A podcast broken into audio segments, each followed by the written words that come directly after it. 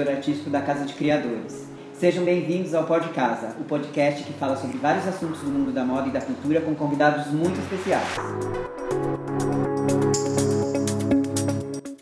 E a gente está aqui abrindo a segunda temporada dos nossos podcastings. Vai ser o primeiro episódio que a gente está apresentando aqui para vocês. E a gente trouxe uma turminha muito bacana, muito legal para conversar sobre vários temas. A gente vai falar sobre sustentabilidade, sobre economia circular, sobre casa de criadores, sobre Benglo, enfim. Então eu espero que vocês curtam e eu vou apresentar então quem são aqui os nossos convidados. Eu estou com a Beth Prado, da Benglo, que depois vai contar um pouquinho da história dela e um pouquinho também da história da Benglo. A gente está iniciando aqui uma parceria muito bacana um ponto de venda muito legal que tá, vai comercializar os estilistas da Casa de Criadores, ela vai contar um pouquinho sobre isso. Estou com o Jorge Feitosa, que é um dos nossos estilistas, que também vai depois falar um pouquinho sobre ele. Elofaria, também, que já está com a gente há bastante tempo, que já participou de uma casa de casa de criadores no passado com um coletivo que chamava Petit, que era muito interessante. Depois ela foi ter uns anos sabáticos e voltou com a marca dela e também está nesse projeto da Benglo. Estamos aqui com o Dani Had, que é do nosso marketing, e a gente então vai ter uma conversa sobre todos esses assuntos. Então eu queria introduzir a Beth. Beth, bem-vinda, obrigada por ter vindo. Enfim, queria que você falasse um pouquinho sobre a sua trajetória e também sobre é, o que é a Benglo. Bom, em primeiro lugar, queria agradecer assim, poder estar aqui hoje com vocês e muito feliz com essa parceria toda que a gente está construindo. Eu acho que é, é para mim é muito importante é, trabalhar no coletivo, coletivamente, pensar como é que a gente pode somar para multiplicar. Eu acho que juntos a gente consegue criar potência e essa, essa foi a ideia de estar tá convidando vocês da Casa de Criadores para estar tá dentro da Benglo. Você ia costurar essa ideia junto com a Glória e o Orlando de criar uma plataforma que é a Benglo hoje, uma plataforma de e-commerce que pudesse é, também compartilhar conteúdo, conteúdo de lifestyle, de é, bem-estar, de uma consciência maior sobre impacto, impacto ambiental, social, como é que a gente pode, através de pequenas atitudes, é, transformar, né? E nesse sentido, a Benglo é, surgiu há, há cinco anos atrás e hoje a gente, há quatro meses e meio, quase cinco, a gente abriu nossa primeira loja física a ideia era é, materializar essa experiência do digital, trazer para o físico. E é uma loja colaborativa de marcas que tem, estão alinhadas com os nossos propósitos de alguma forma. E a ideia é gerar potência. Então, juntos teremos mais voz, né? Uhum. Eu acho que é isso que está acontecendo ontem. Foi lindo, lindo. Eu fiquei super emocionada Ontem, só para contextualizar, foi o dia que a gente abriu o nosso, oficialmente o nosso corner Casa de Criadores dentro da loja Benglo. É, então a gente teve um coquetel de inauguração onde a gente recebeu nossos amigos, nossos clientes, foi bem bacana e foi muito interessante porque justamente a gente percebeu a força que essa união, digamos assim, né, é. tem e o potencial que isso tem, né? Então foi muito legal, que a Beth estava falando aqui. Então, Legal. Bom, uh, agora então, Jorge. Oi, tudo bem? Eu sou pernambucano, acho que pelo sotaque todo mundo já vai perceber. E eu trabalho com moda já faz um tempinho, só que eu trabalhava muito na linha comercial e não, não chegava a desenvolver nada muito autoral. Então, depois de um tempo, é, passei a pensar nisso. Sempre tive vontade de entrar na casa de criadores para apresentar o trabalho, mas eu acho que o que impedia muito essa entrada era justamente o que eu produzia ou a maneira como eu produzia. Mas já estou feliz com, a, com essa parceria com a Bengô. porque eu acho que é um ponto de venda incrível, assim, além da, de como ponto de venda, de estrutura, tem uma ideia por trás muito legal, assim, né? Que na verdade não está nem por trás, está à frente de tudo essa ideia da sustentabilidade, da economia circular. Voltando um pouquinho à minha história, minha história sempre foi trabalhar com, com resíduo, com sobra de tecido, assim, porque eu venho de uma cidade lá em Pernambuco, Santa Cruz de Capibaribe, que a cidade cresceu em cima da produção de confecção através de resíduos, de retalhos. Então, para mim sempre foi comum, assim, sabe, ter máquina de costura em casa, tecido, enfim, minha mãe trabalha com isso até hoje, minha família inteira trabalha com confecção, mas não no sentido de moda, é, realmente pensando como vestuário e aquela produção, aquela coisa louca. Né? Eu coloco dentro da minha marca essa memória afetiva, com essa coisa do retalho, tudo, trabalhando muito com recortes, com mistura de texturas. A base do meu trabalho é esse, assim. É, hoje, dentro da casa, eu tenho a possibilidade de parceria com algumas empresas têxteis, né, que, enfim, fornecem o tecido que você talvez pensar ou da maneira que você pensar, mas a base do meu trabalho realmente é a própria, o que sobra da minha própria produção, junto com essa matéria-prima que é legal, que está dentro do sentido comercial da coisa. Assim. Ah, bacana. Elô, também fala um pouquinho sobre você. Bom, eu sou Heloísa Faria, estou na Casa dos Criadores já, como a André disse, faz um tempão. Eu tinha, eu tinha antes um coletivo que chamava Petit e a gente trabalhava só com upcycling. Então tudo era peças vintage transformadas, peças de brechó transformadas, né? Aí depois que o coletivo terminou, eu tive filhas, aí teve um tempinho ali para me acostumar com as gêmeas e poder voltar mesmo real com a minha marca.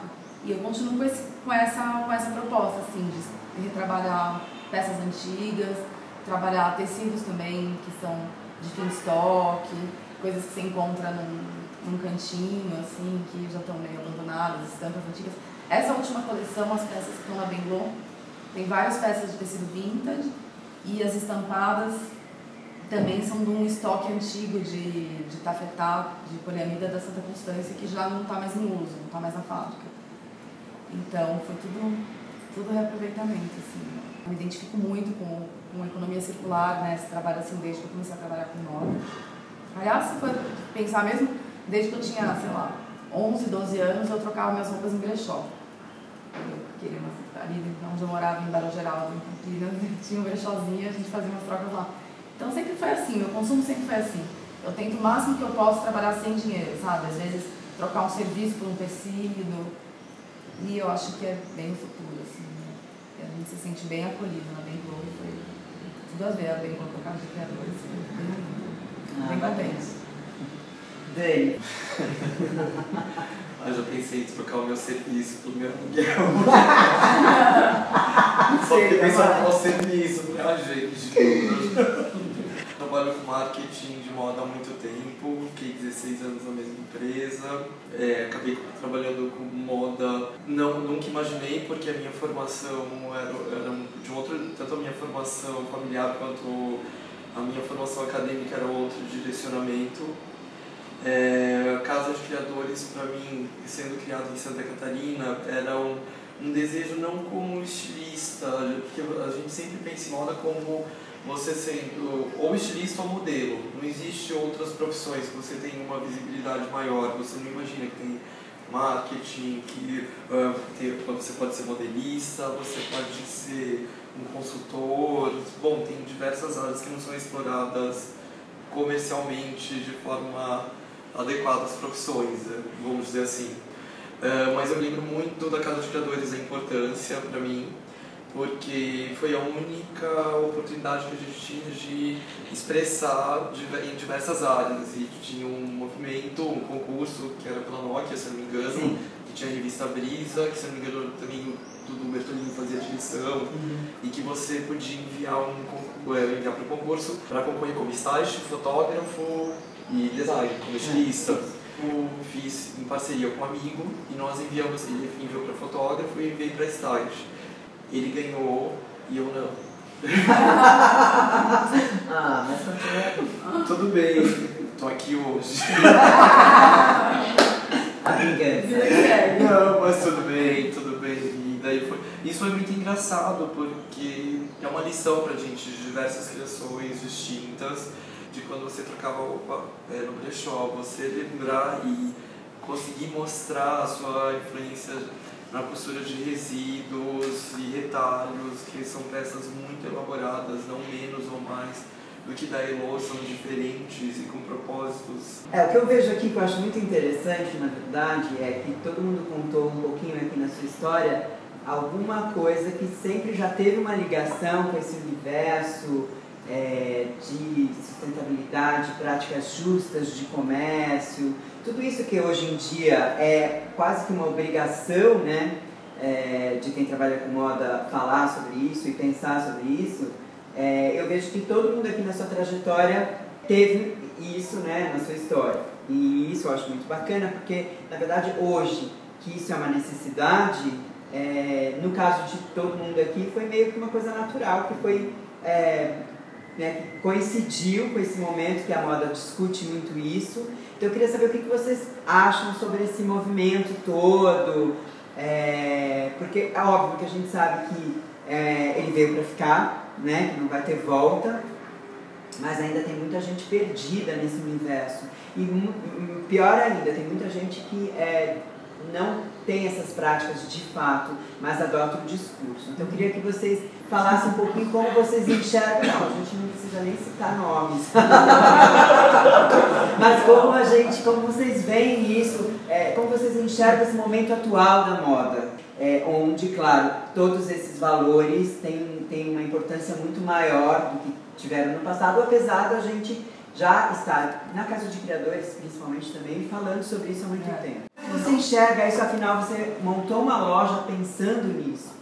Né? Então, uma vez que você montou uma loja pensando nisso, você provavelmente entendeu que existia ali uma demanda, e uma demanda grande, porque o público também hoje em dia, o consumidor quer isso, né? não é só quem trabalha com moda, o consumidor também. Então, Bom, eu, eu acho que assim, para mim, né, na minha trajetória pessoal, isso foi uma coisa muito orgânica. Por exemplo, na Benglo, quando a gente nasceu, era muito difícil é, pensar como é que eu vou inserir a moda dentro da nossa plataforma se eu não acredito nessa moda que está aí. Primeira vez que a gente de fato tem representantes da moda brasileira que eu acredito que de fato estejam fazendo um trabalho relevante e na contramão do que a gente conhece da moda que para mim há muito tempo já não fazia sentido.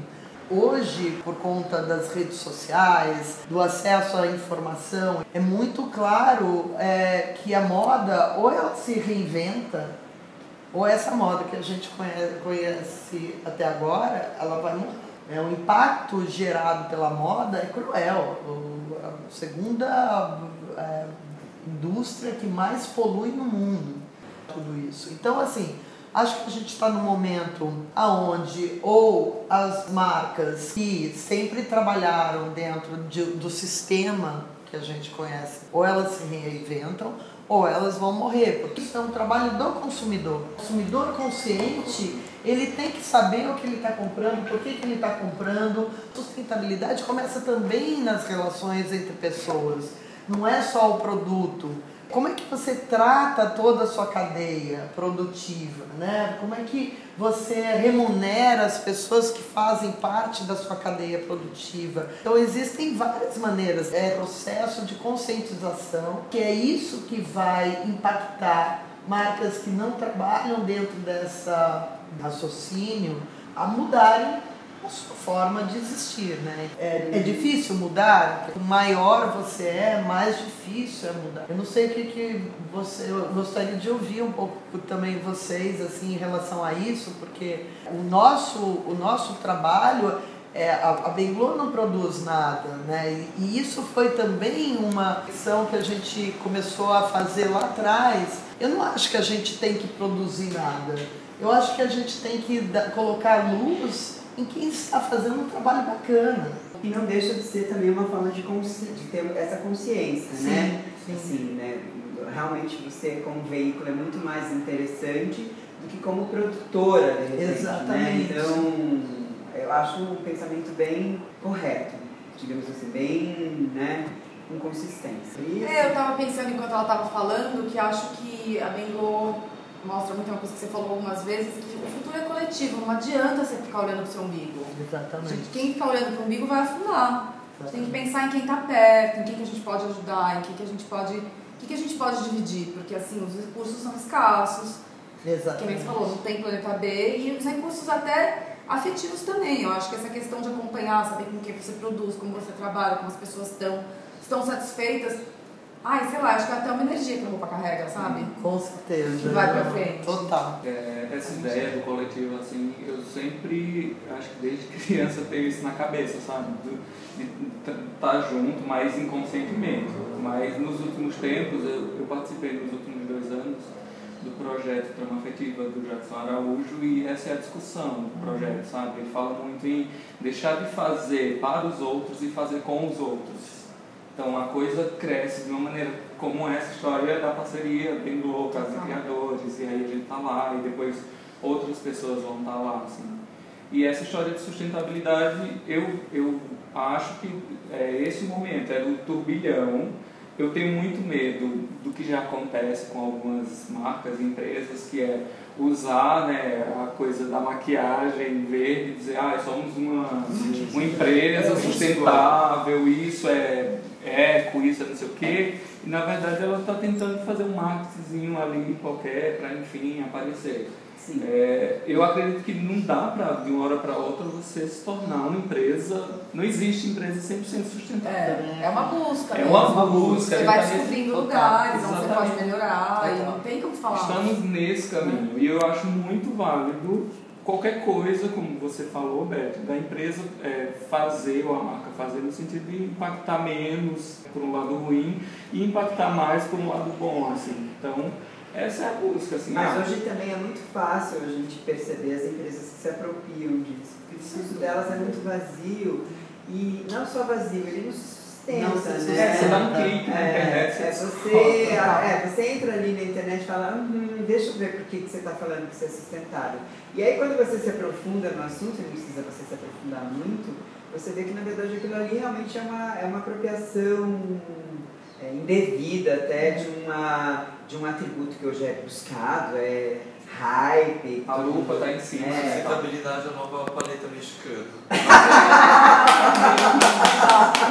Pós-período tomate seco, é mais ou menos isso. Nossa, É, posso ter outra ser com Tipo, sustentável, meu como Deus. passando as modas. Eu tenho, eu, pra mim, sustentabilidade nada mais é do que não, você não alcança 100%, mas tem que ser é, uma, é sinônimo É uma de busca. responsabilidade. é, Responsabilidade. Responsabilidade é uma palavra social. Não adianta nada, é, eu sou verde, compro ração vegana pro meu cachorro, faço yoga, planto bananeira por 10 minutos, não dá bom dia pro porteiro. Exatamente. É, empurra no metrô, mas tá lá com 20 hashtags falando de política. Então tem que cuidar para a sustentabilidade não ser contraditória e não virar hipocrisia.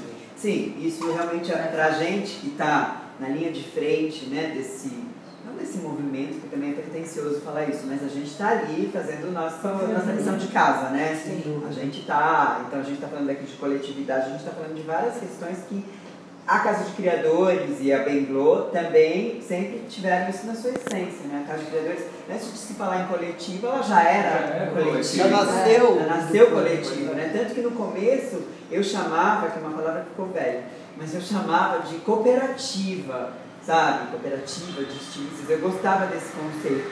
E é coletividade, mas eu concordo, velho. Eu acho que tem muita gente realmente fazendo mau uso dessas, desses atributos e a gente realmente tem que tomar cuidado, a gente que trabalha com isso, para que para valorar isso da forma correta, né? para é, fazer com que isso que, que exista verdade nesses discursos, né? Então por isso que foi bacana essa parceria, inclusive, porque fez a gente também se, se repensar, fez a gente olhar para os nossos trabalhos, para o que a gente faz e entender também até que ponto a gente está sendo coerente, a gente está tendo um trabalho de fato que faça diferença que impacte menos o planeta, né? E essa é uma discussão que eu acho que ainda vai ser muito, vai acho que vai ter sempre, na verdade, vai existir sempre, Acho que né? é um compromisso diário, né? Assim, é um compromisso mesmo, a responsabilidade tem o viés do aprendizado. Você, né, uma vez que você vira essa chave, eu acho que você está sempre aprendendo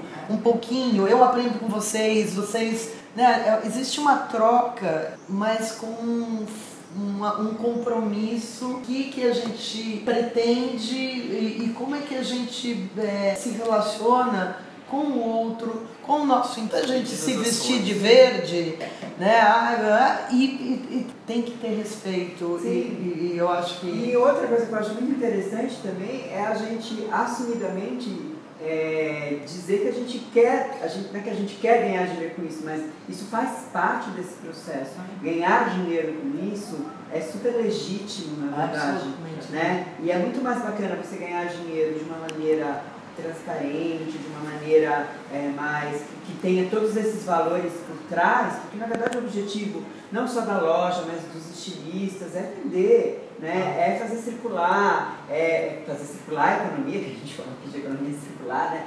Fazer gerar tudo isso, né? os empregos que, que geram, mesmo os ateliês pequenos, como o da Elo, de todo mundo, né? dos estilistas da Caixa de Criadores, eles não têm estruturas muito grandes, mas estão ali fomentando, gerando, e é claro, no dia a dia desse trabalho, você vai também conscientizando as pessoas que estão em volta de você, né? Sim, então, eu acho que isso, é, as costureiras com quem eu falo hoje, elas, elas têm isso na ponta da língua já, porque elas ouvem dos seus clientes, elas começaram a entender a importância, e não só elas, toda a cadeia, né? Toda a E esse é o consumo Por mais que né? seja, por mais que tenham pessoas que usem isso de uma maneira fake, esse discurso, A gente tem que seguir a nossa verdade. é, a gente tem que seguir nossa verdade e de qualquer forma a gente está falando de atributos aqui que são totalmente positivos. Então só isso por si só já é muito positivo. Quem está sendo verdadeiro ou não, as pessoas vão perceber muito rapidamente. Né? E nesse, nesse movimento está se criando a cultura da sustentabilidade no sentido bem amplo assim, e bem antigo da palavra, né? no sentido mais simples da palavra cultura, que é você cultivar, sabe? Cultivar à medida que você vai e, muda o seu hábito Boas de práticas. compra, boas práticas e de compra, de pensar no que você está Sim. consumindo e tudo isso. Acho que De uma maneira que eu acho que você não precisa mais nominar isso. O nome sustentabilidade Isso. ele vai cair em desuso muito rapidamente, porque ele já está ficando desgastado. mas a prática vai Mas a prática vai continuar. Exatamente. Entendeu? E não precisa você levantar a bandeirinha mais. É só você ser. É só ser. Exato. Entendeu? Até, até dentro Não é estar, é ser. É, até né? dentro do meu próprio trabalho, assim, eu ah, trabalho com resíduo, mas eu fico pensando, até quando eu vou ter que cuidar do lixo do outro?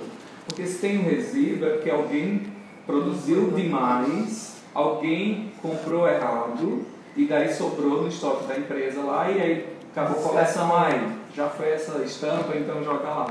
Então, até que ponto, né, não é só uma questão de, ah, produzir a cor nova da Não, nossa isso é estação, Não, eu acho, mas isso é uma demanda de mercado também. Eu, fui, eu visitei uma, uma lavanderia muito bacana lá no sul que trabalha com jeans e eles têm to, eles são totalmente, tentam ser, na medida do possível, muito sustentáveis nesse processo de lavagem do jeans, que é um processo que a gente sabe que é bastante cruel no uso de água, etc, etc. Então eles, sei lá, eles tratam a água, eles pegam a água do rio, usam e tratam e devolvem mais pura ainda do que eles pegaram. Eles têm uma máquina, por exemplo, que é uma máquina ah, com base no ozônio, que lava todo o jeans sem uso nenhum de água. É, é uma máquina super nova, só tem duas no Brasil. Então, são coisas muito, muito legais. Mas o mais interessante foi a gente conversar com o proprietário e ele virou pra gente e falou uma coisa muito bacana. Ele contou toda essa história, de como eles são sustentáveis, como, como eles são incríveis, mas ele falou, André, não se iluda, eu estou aqui para fazer business. Eu fiz isso porque o mercado está pedindo isso. Esse é o meu diferencial. Mercado, eu tenho vários clientes, entendeu? Ele falou, eu falei, eu tenho vários clientes, mas por quê? Porque os clientes precisam ter esse discurso também, então eles me procuram, né? Então, na verdade, eu sou um conteúdo para eles, mas eu, óbvio, eu estou lucrando com esse conteúdo. E eu fui nessa, eu fui para essa demanda, existe uma demanda ali, então eu fui para esse, por esse caminho, mas o meu objetivo é comercial. Então eu achei bacana essa sinceridade dele, e na, né, e, na verdade, então ele assumidamente está ali ganhando dinheiro com isso. isso E não tá tem problema certo. nenhum em É, ganhar dinheiro. Eu acho mas, que né? mas ele também olhou para esse mercado porque existia uma demanda e ele falou, oba, vou ganhar mais dinheiro com isso. Né? Mas, então, porque eu acho que o mercado está mudando mesmo, entendeu? E isso, claro, tem muita gente produzindo resíduo ainda e vai continuar, mas talvez né, vai ter É, mas a história da cultura, do cultivo é justamente esse. Assim, imagina que se ele, se ninguém estivesse falando de sustentabilidade ou com essa ideia, né, cultivando isso, talvez os clientes não procurassem ele, talvez ele nem se interessasse em ter essa máquina, é. sabe? Assim, é uma coisa que vai levando a outra. Lógico que é lenta, é demorado, mas a gente não pode ficar é, pensando, parado. parado, pensando. Sim, mas o que eu percebo é que está tendo realmente. Porque para essas coisas também rolarem e terem, terem sentido, é, toda a cadeia precisa adotar isso, né? A cadeia inteira precisa entender isso e adotar, e isso obviamente começando com as grandes empresas, com os grandes produtores, porque eles é que têm as, as condições, inclusive de investir de em equipamento, de investir em tecnologia. Mas você né? já começa a ver isso, né? Vicunha, por exemplo. Sim. É né, uma indústria gigantesca, assim, a, a, preocupação dela, o movimento todo que ela está fazendo de repensar todo esse processo, o impacto da água, uhum. né, o consumo da água. Sim, pra, pra total. A própria São Jordão, é, São Jordão. exatamente, que também está olhando muito para isso, tem todas as certificações Sim. e tem essas práticas justas também de trabalho. Claro, todo mundo está fazendo o seu papel. Seu business. É, um papel social, que, ó, vai ficar nessa palavra sustentabilidade fica em desuso, eu acho, e vira já parte do cotidiano. Você não precisa achar a bandeira sustentabilidade, vai achar sim, a bandeira, sou sim, cidadão, sou Todo mundo vai querer saber, sempre, de qualquer forma, o que, que aquela empresa está fazendo. Sim, faz. É, o consumidor né? final consome mais diferente, né? O modo de consumo mudou, que nem a Beth estava falando, que ela não é uma grande consumidora de comprar moda e tal e, né, e montou a loja e falou, como que vai entrar a moda na Bengô, né? Eu também me deparei com essa questão, por isso que a gente só trabalhava, quando eu tinha Petit, a gente só fazia upcycling. E, enfim, era difícil, porque comercialmente a gente não conseguia sustentar, porque é muito lento o processo de produção, mas muito lento. Lento então, e outra, você não tem continuidade, porque é sempre uma era peça única. Era tudo peça única. É, então era incrível, era, é, foi um exercício de modelagem maravilhoso durante é. anos, chegou uma hora que não deu mais. Aí eu falei, pô, como que eu vou fazer um negócio quando a gente coletivo se dissolveu, a gente separou, eu falei, como que eu vou fazer uma coisa que eu acredito? Sabe? E aí eu vi que meu caminho, por exemplo, não era o atacado. Não era fazer feira, salão, vender um monte da mesma peça. Não é isso. E isso é faz, especial, sabe? Isso faz parte de, um, de uma, um questionamento que você teve que olhar para dentro de Sim. você. Aquilo que você acredita, aquilo que faz sentido né, na, na tua trajetória, como é que como, é, o que, que você ia fazer dentro para ser uma coisa de verdade? Né? Não me representa, não cabe não me... mundo e não tem interação com o cliente, né? Porque hoje em dia a gente tem muito mais proximidade. Eu também. Com as redes e tal, a gente sabe quem consome, a pessoa fala, a pessoa pergunta pra gente diretamente as coisas, sabe? Ele conhecer as histórias, os processos, os materiais utilizados, é, você cria uma relação mais afetiva, com o, o, entre o consumidor e a marca. Se não for através disso. A Kite Coach acho que faz esse trabalho. Eu adoro o que eles fazem, que são as velas de kitesurf, que são reaproveitadas ao máximo, uh, com costura zigue-zague, reforçando aonde as ações do tempo agridem o material como é um material totalmente sintético, viram outros bens super duráveis uhum. e eles aproveitam todos os aviamentos. Bom, vou falar uma coisa bem polêmica, porque é por isso que vocês me chamaram. super legal a historinha, a etiqueta, isso é obrigatório Porém, eu acho que não é o caso dessa mesa, não estou puxando o saco nem quero desconto nas peças, mas eu acho que tem muita coisa assim. Ai, lindo esse sapato de couro de uva passa. Tá, mas ele é horroroso. Então não é porque é sustentável, ai foi tingido com asa de barata com fio da cebola, lindo, legal, que exótico, maravilhoso. E o design, cadê? E a qualidade. Não é porque. Vocês acham que o é design é acompanha isso, tem acompanhado né, em que pé que a gente está? Você percebe eu... isso? Vocês, como estilistas, também percebem isso? Tem essa preocupação? Como é que tá? É porque isso também eu acho uma super questão. Eu né? acho uma super questão que o Daniel levantou. Era, era, sempre foi para mim um problema, porque assim, você vinha com. É, é, sempre vi marcas que tinham esse propósito, tinham um discurso Sim, alinhado, mas assim, todo, todo ali, né? o fundamento estava ali, mas o produto não chegava junto, nem acabamento, nem qualidade, design, né? nem muito menos em design. Sim. Eu acho que assim, não puxando a sardinha para mim de maneira nenhuma, mas eu acho que a gente conseguiu fazer ali um, um- um mix de marcas que mostram exatamente o contrário. Eu acho que assim, todas as marcas que estão ali, desde a Kite Coach, a Casa de Criadores, você, todas, assim, eu consigo ver muita qualidade. Eu sou consumidora do que hoje eu sou consumidora do que a gente vende na Benlô, né? É, tô com duas peças aqui que eu, que eu gosto, que eu uso. E eu não, é, de novo, assim, eu não, eu não consumo muito. Eu tenho, sei lá, cinco é, calças, não sei quantas blusas. Eu, eu uso sempre as mesmas. E tem qualidade, tem acabamento. Tá muito legal. Eu acho que a gente tem conquistado esse lugar, do, essa preocupação do designer e tal. Isso também a gente consegue ver na, no artesanato brasileiro, cara. Pra mim é puro design. As peças que existem, cerâmica, Nossa, tem é, as redes, assim, são super elaboradas mesmo. super elaboradas. E a gente vê a qualidade do artesanato, das tramas, das fibras, o acabamento da, do tear manual, sabe assim? Desde a, das redes até, por exemplo, o trabalho de upcycling da, da rede Asta. São artesãs, são mulheres que pegam as bolsas, malote bancário, desfazem malote bancário que ia virar lixo e transformam em bolsas. Essas bolsas são bacanas. Sim. E elas duram e são bonitas, tem design. É possível E é você alinhar.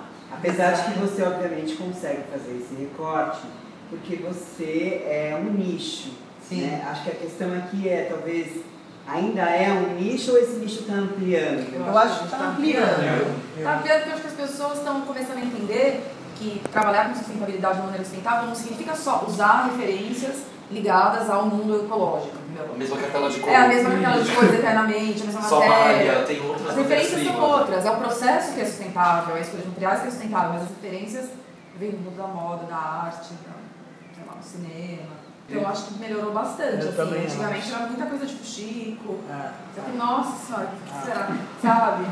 Bolsinha, tudo, daí, daí a pessoa aprende a fazer um negócio sustentável, todo mundo reproduzia a mesma coisa. Sim. Então, gente, Sim. cadê a criação aí? Eu acho que daí os produtos finais não ficam com características suficientes de produtos interessantes. E não é pela matéria-prima que vai acontecer isso, é realmente pela composição de desenho e tudo mais. Aí se ela é uma capa ele não usa, não usou e ali.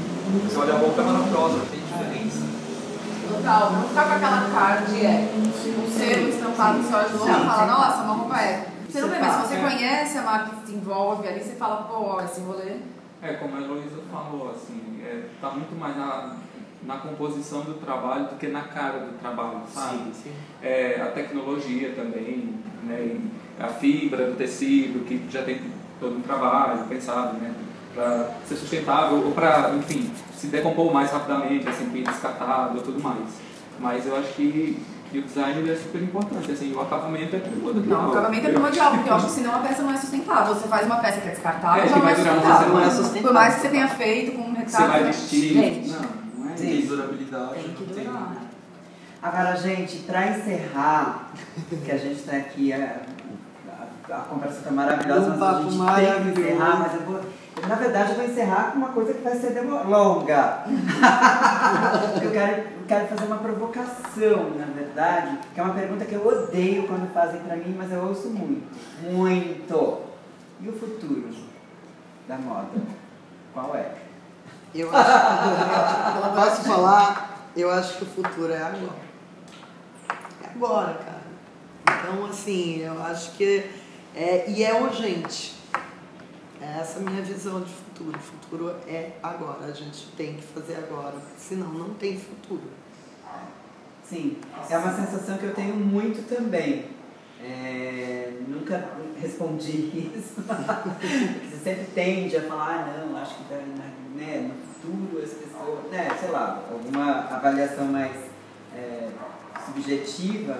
Mas sim, faz muito sentido isso, né? Porque na verdade as coisas hoje em dia têm essa urgência tão grande, as coisas estão acontecendo de uma, uma velocidade tão grande e essas mudanças, e algumas dessas mudanças ruins, né, para lados muito ruins, é, e tudo que a gente tem vivido, não só no Brasil, mas no mundo, né, essa urgência realmente ela, tá, ela bateu na porta, né, assim, ela já falou eu acho que a água tá, daqui a pouco vai bater na bundinha. Não vai, porque não vai mais ter água. É, gente. então não vai, Não vai nem bater na bunda. não vai ter água, né? Tipo, água poluída. cansado. O que eu fico chocada de ver que a maior parte das pessoas, apesar da gente estar falando de, de consumo consciente, etc, etc, mas num nível talvez um pouco mais profundo, as pessoas não têm essa consciência. Não tem. Não tem. E, o desperdício, e a, o desperdício é uma coisa que é muito absurda. Então, às vezes eu tenho a impressão que a gente está fazendo uma coisa, mas que a gente está indo na contramão mesmo de de outras, né, da maior parte da população fazendo coisas totalmente sem consciência e, e totalmente contra o que a gente está fazendo. Claro, eu acho que a gente tem essa postura talvez de guerrilha, né, que a gente que trabalha com moda hoje, que moda autoral principalmente tem que ter e cada vez mais. É, e acho que vai ter que ser essa, nossa, talvez o futuro seja a gente virar guerrilheiro, né? Eu fiquei pensando quando você falou no começo da questão Asteroide. As futuro, coisas que são eu acho também asteroides, que tá aqui gente, é o agora. E acho que o futuro ele é total colaborativo, assim, isso entre, principalmente entre o criador e o consumidor, entre as pessoas que estão na cadeia, porque não tem mais espaço para você ficar com, com estoque, para você fazer um monte de coisa que depois não vende, aí depois tem que dar ou não sei o que, sabe? Então eu acho que o, que o futuro ele vai indo dia a dia, assim, acho que não, aquela coisa de grandes planejamentos, já, não, vou fazer essa coleção para os X peças, não sei o que, não sei o que. Vai, vai acabar onde tudo esse monte de coisa que você fez? Não adianta ficar produzindo, produzindo, produzindo tanta coisa, né? Eu acho que tem que ser uma conversa, um diálogo ali o tempo todo. Acho que cada vez mais o futuro é, é isso, é diálogo para a gente ter um futuro, né? Eu acho que é o que mais está faltando hoje no Brasil, é diálogo. Ah, é, fica difícil. né? Tá difícil, assim. Então eu concordo total. Eu acho que a gente, é, a gente tem que trabalhar no coletivo, né? A gente tem que parar de olhar só para o nosso umbigo, olhar para o entorno, olhar para né, o que, que a gente está, como é que a gente está impactando, se positivamente, se, nega, se, se não, como é que eu posso mudar, né? Como é que eu posso ser ter relações e, e diálogos para gerar alguma coisa de bom, porque assim o, a, a, as pessoas, o, o, planeta não vai esticar de tamanho, né? a água está cada vez mais escassa, então assim é, é quase desesperador. Por isso que eu acho que assim é agora. Sim. É, É por isso que é importante uma conversa com essa que a gente está tendo aqui. Né? Eu queria inclusive agradecer então a presença de vocês todos aqui. É, foi muito bacana e isso também vai estimular a gente a fazer outros bate-papos né, sobre esse e outros temas, porque a gente acha, dá para ver aqui, deu para ver aqui o quanto isso é importante, essa troca né, que a gente teve aqui nesse, nesse, nessa conversa e que é trazer luz mesmo, né? trazer luz para o mercado, trazer luz para o mundo da moda, trazer luz, eu acho que é uma coisa também que é, né, que é bacana, que é É do fim de ano, do Natal. o Daniel 7, tá, gente? O Daniel 7. Desculpa de Natal. Ai, Dani, você acabou com o meu discurso, mas tudo bem. Bom, de toda forma. De toda forma, gente, apesar do ceticismo do Dani, acredito sim nisso, e é o que acho que a gente está fazendo aqui. Então, queria mais uma vez agradecer todo mundo. Espero que vocês aí que estão ouvindo tenham curtido também. Continuem seguindo os nossos podcasts, que vão ter outros, e sobre esse e outros temas. Para encerrar mesmo agora, gente, eu vou pedir para todo mundo falar os seus arrobas, onde encontra seus produtos. Beth também dá o endereço e falar do Benglow. Então, vamos lá. Beth. Então, a Benglo é a gente no e-commerce, arroba Benglo, é de bola, E de elefante, M de Maria, G de gato, L, O.com. E a gente, nossa loja física fica na rua Oscar Freire, 1105, Jardim São Paulo. Legal, Elô. Bom, você pode encontrar na Benlô agora. e eu tenho uma loja na Vila Madalena, em São Paulo, que fica na rua Harmonia 342. E o Instagram é arroba Heloísa Faria Brand, Heloísa com H mais. Então, Eu tô lá na Bengô agora, muito feliz com isso. E o Instagram é o arroba jorgefeitosa.jf e eu também tenho o e-commerce, o jorgefeitosa.com.br. nossa, esqueci de falar que eu tenho e-commerce também. heloisafaria.com.br Bacana. E olha, bom, vamos encerrar falando sobre a Casa de Criadores também, né? Teremos uma nova edição agora no final de novembro. É, o nosso site é o casadecriadores.com.br, nosso arroba é Casa de Criadores, estamos no Instagram, no Twitter, todas as redes sociais. Então é isso, gente. Mais uma vez, obrigado. Beijos a todos. Obrigado, E nos vemos aqui na, nos vemos na próxima festinha lá na Ben, na ben Ou na casa de. Perfeito.